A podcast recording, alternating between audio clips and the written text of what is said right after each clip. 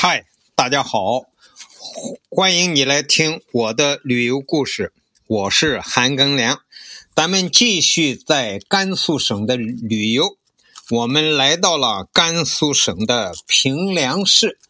平凉这个位置呀，有点特别。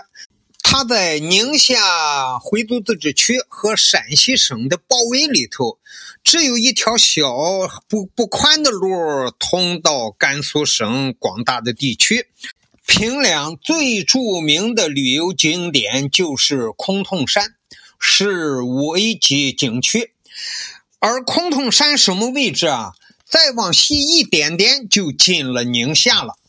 这里自古就有中华道教第一山的美誉，它西边是六盘山，东望八百里秦川，南依关山，北至萧关，中间呢是泾河和胭脂河呀，南北环抱。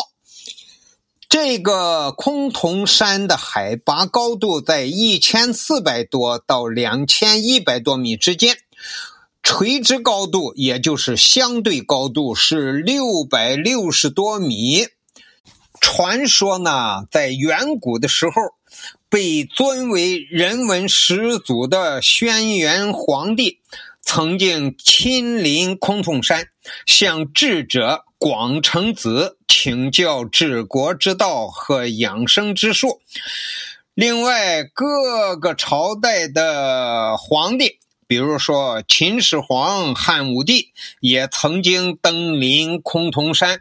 那么那些文人骚客，比如说司马迁、杜甫、白居易、林则徐、谭嗣同等人呐，多有描写崆峒山的诗文。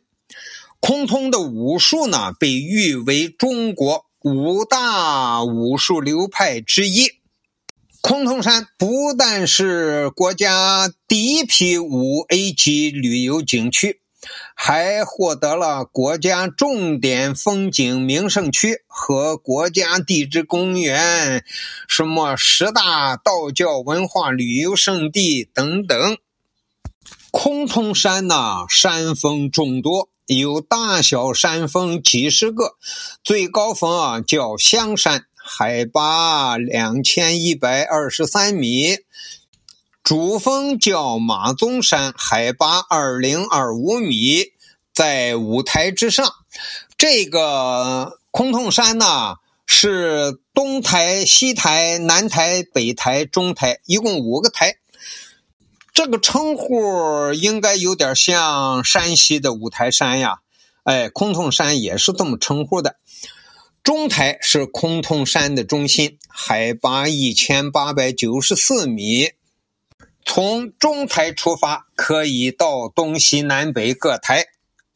从地质上说呢，崆峒山是六盘山的余脉，这两个山离得很近。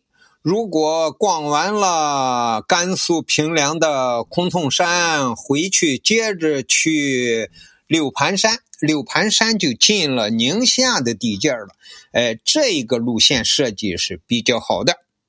崆峒山呀，自古已有之，秦汉的时候已经建了人文景观，历代陆续兴建，但是。